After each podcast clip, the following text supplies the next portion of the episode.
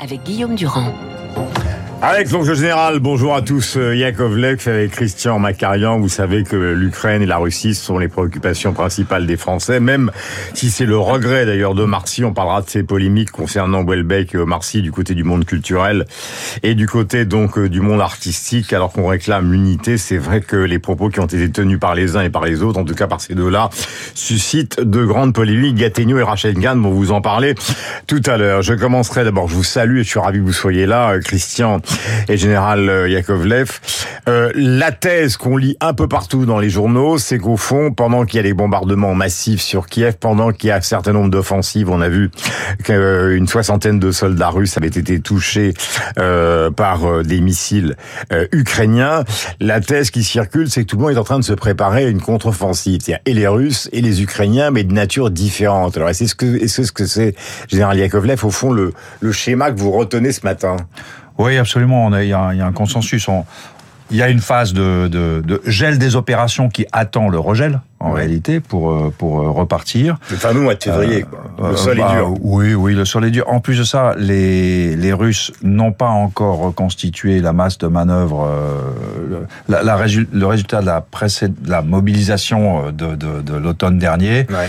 Euh, il, sera, il est perceptible sur terrain parce qu'ils ont comblé des brèches euh, en jetant des soldats dans, dans la fournaise, mais euh, euh, reconstituer leur marge de manœuvre. Mm.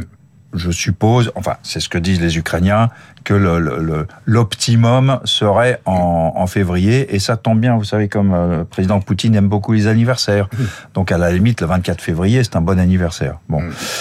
On parle de 150 000 hommes supplémentaires. Oui, on parle de 150 000 hommes supplémentaires. leur matériel, euh, par contre, ne sera pas de la dernière génération, il sera de, de l'antépénultième. Donc, euh, enfin, bref, la vie va être compliquée pour ces, ces cette euh, entre guillemets nouvelle armée. Alors, qu'est-ce qu'ils cherchent? Moi, j'ai lu hein, vos collègues avant de vous recevoir avec plaisir ce matin. Les Ukrainiens, semble-t-il, ils, ils, hésitent entre une, une contre-offensive extrêmement rapide, soit au nord, soit euh, euh, à l'est du, du, du, pays. Et, et, et, les Russes, il semble que ce qu'ils cherchent, alors ça vous allez me le confirmer, c'est de faire de chercher quelque chose de symbolique. C'est plus de gratter un peu de terrain et peut-être donc euh, bah, de, de, continuer ce qu'ils qu'ils sont en train de mener sur Kiev, quoi. Oui, je pense que les Ukrainiens, ils sont très subtils, les Ukrainiens, et je pense qu'ils attendent la faute on parlait de Madame Navratilova tout à l'heure, bah, elle a gagné beaucoup de, de coups au tennis en laissant l'autre faire la faute. Ouais. Et, euh, et, et, donc, c'est Poutine qui est obligé d'attaquer, en fait, ouais. pour, pour continuer à entretenir l'espoir et pour utiliser la masse qu'il a créée quand même. Il a, il faut, il, il, va pas non plus les mettre en vacances maintenant. Donc le, le, les Russes sont obligés de faire quelque chose. Mmh. Et, euh, et j'ai entendu Thierry Volton hier dire, il m'a vraiment convaincu. Il a dit là, euh, euh, quitte à faire un gros coup, je, je, moi je vois que Kiev. Vous voyez ce que je veux dire? Un an après le début de la guerre, c'est à nouveau une tentative euh, sur Kiev parce que c'est le seul moyen pour euh, le régime Poutine de le faire exploser, de plier, de plier l'affaire ouais. d'une façon ou d'une autre. Ce que ce que laissait augurer le Macarian. le chef d'état-major des forces ukrainiennes. Oui. Euh, euh, J'oublie son nom. Zaloujny. Zaloujny. Merci mon général. Zaloujny euh, disait cela, qu'il y aurait une offensive majeure, pro probablement, possiblement en tout cas, possiblement sur Kiev, sur la capitale. Et, donc et du on coup, bombarde. Donc forcément, ça atteint, on vient écouter Tatiana, oui. le moral de la population, même s'ils font preuve d'une résistance ouais. considérable, mais ça affaiblit la résistance, et là on essaye de faire une percée sur Kiev. Ouais, il essaiera de, de revenir sur Kiev, il ne s'emparera pas de Kiev, il essaiera de faire un siège de Kiev comme Sarajevo, et le temps que ça dure pour, pour forcer les Ukrainiens à négocier un trait sur la carte qui permettra de déclarer la, la victoire. Mmh. Ça c'est, je pense, le plus, lo le plus, logique, enfin la, la, la ouais. stratégie. Et côté russe. ukrainien? Et côté ukrainien, euh, je crois qu'ils attendent qu'ils commettent la faute. Et alors, le plus probable étant sur Kiev, mais à la limite, ça pourrait être ailleurs. Et donc, les Ukrainiens seront comme Napoléon, ils attendront la faute et ils joueront sur la faute. Hmm. Austerlitz, la grande un, victoire de Napoléon, donnez un exemple. Euh, c'est une faute provoquée. Ouais, donnez-moi un exemple parce qu'on n'est quand même pas nous tous des stratèges militaires. Ça, ça consiste à quoi attendre la faute des Russes par Eh exemple? bien, attendre la faute, c'est par exemple la bataille des Ardennes en 44. Mhm. Le, le- le- Hitler, sur le front de l'Est, avait reconstitué à grand-peine une marge de manœuvre, une masse de manœuvre après le, bah, le débarquement et puis la libération de la France, etc.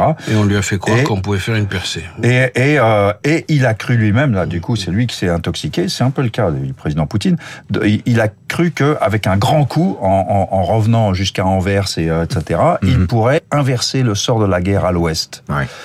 Et il y a perdu sa masse de manœuvre. Alors en l'occurrence, il a surpris les alliés occidentaux qui s'attendaient pas à ça, parce que ça paraissait illogique, mais ça leur a vraiment rendu service. Et donc je pense que euh, C'est la stratégie des Ukrainiens. Zaloujny, il attend, il attend l'attaque des Ardennes. Euh, général, je voulais vous poser une question euh, concernant les forces en présence, parce qu'il faut jamais l'oublier. En fait, des deux côtés, ils sont combien?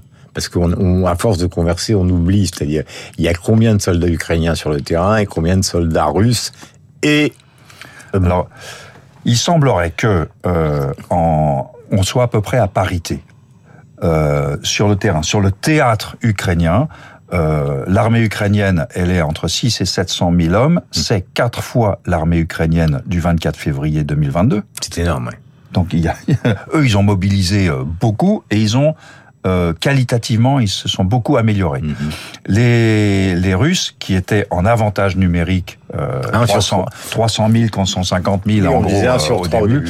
Et, euh, euh, donc maintenant, avec les réservistes qu'ils ont appelés, etc., ils sont sans doute pas 600 000 en réalité, en Ukraine ou autour de l'Ukraine. Hmm. Quand on dit l'armée russe, c'est un million d'hommes, oui, c'est un million d'hommes avec avec la marine, l'armée de l'air, etc. En plus de ça, ils ont quand même euh, 11 fuseaux horaires à couvrir. Euh, vous voyez ce que je veux dire? Donc, ils, ils n'ont pas un million d'hommes en Ukraine. Euh, Christian, euh, j'évoquais mes lectures du New York Times, excellent journal. Alors, c'est vrai que à partir du moment où, il n'y est pas question pour Poutine d'envoyer ses vœux à Biden, à Macron, etc., des solutions qui passeraient par ceux qui ont essayé quelque chose, je parle surtout de Macron, elles sont pour l'instant exclues. Euh, euh, Est-ce que ça vous paraît crédible ces propos qui iraient vers euh, vers d'un côté peut-être la Turquie et peut-être le premier ministre indien Modi, euh, euh, c'est-à-dire que Zelensky essaierait de trouver une solution c'est- derrière ce rideau militaire justement. Ce qui est vrai, cher Guillaume, c'est qu'il y a une offensive diplomatique majeure de Zelensky et qu'autant on peut discuter de ses vraies capacités militaires, parce que derrière, il y a quand même les Américains qui lui le tiennent la main droite et la main gauche pour lui faire signer les décrets, euh, autant sur le plan diplomatique, euh, il doit ça à son talent personnel.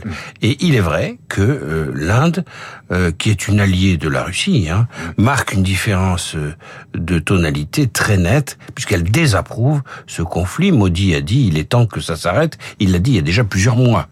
Euh, la Chine n'est pas loin de ce point de vue. Donc ce que cherche Zelensky, c'est à attendrir Poutine par l'extérieur. Ce sujet est extrêmement intéressant, non pas parce que je le lance, parce que souvent dans la présentation on vous dit ça y est, euh, Poutine il a rallié euh, les. Chinois et les Indiens. En Non. fait c'est pas si Non. vrai que ça. Non, ce qui est vrai en ce début d'année 2023, c'est que ce qui semblait vrai il y a un an à peine, enfin à peine pas tout à fait un an, au mois de février, à savoir la déconfiture des démocraties face aux régimes illibéraux, c'est totalement inversé.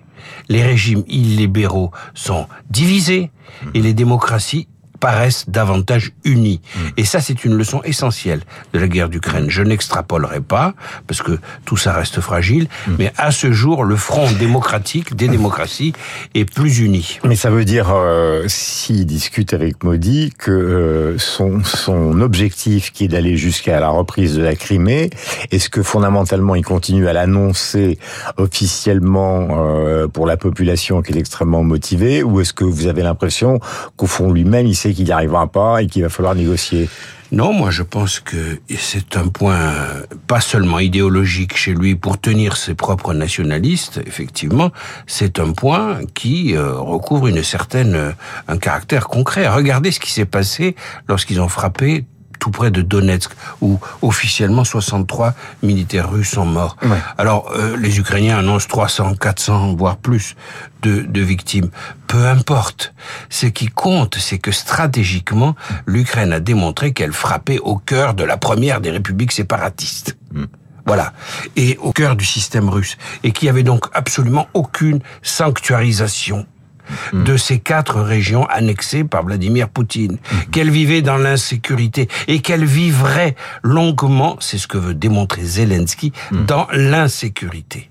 Et ça, c'est une vraie euh, défaite pour Poutine. Mais est-ce que dans sa tête, il, il a, est-ce que dans sa tête, Zelensky se dit à un moment ou à un autre, je ne pourrais pas garder l'intégralité du territoire?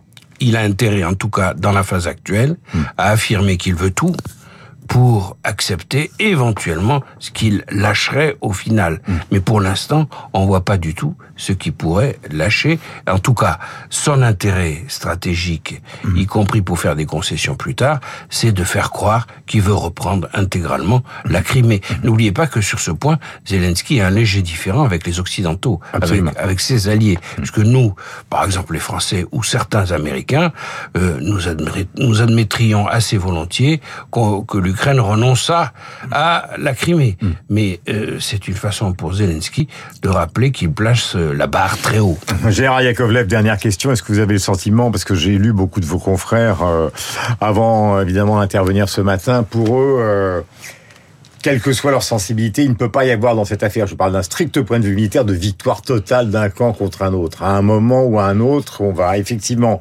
avancer, contre-offensive, mais il faudra négocier. Euh, paradoxalement, il, je, la, la, victoire reste possible euh, pour les Ukrainiens, au sens d'une victoire tellement dure qu'elle découragerait définitivement euh, la Russie de continuer, ce qui n'est pas la même chose que lâcher ce qu'elle tient. Mm-hmm. euh, la vraie victoire, elle viendra de la chute du, de la maison Poutine, qui rebattra les cartes de façon euh, massive. Mm. Euh, mais effectivement, mais ça, ça viendra de l'intérieur de, de, de, la Russie. Ça viendra de l'intérieur de, de, la Russie lorsque l'acide, là, ce que j'appelle l'ucranium, qui est en, train de se répandre dans le régime suite à cette décision du 24 février 2022, aura, euh, aura décémenté le, le régime.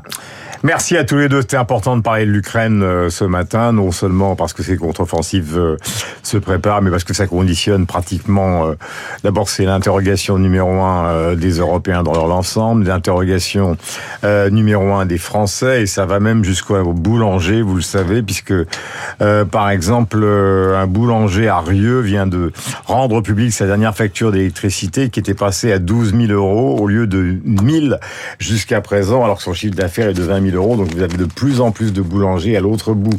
Et Dieu sait qu'ils sont nécessaires de la chaîne économique qui ne peuvent plus assurer leur travail. On en parlera dans les heures qui viennent. On en a déjà parlé sur l'antenne de Radio Classique. Merci à tous les deux.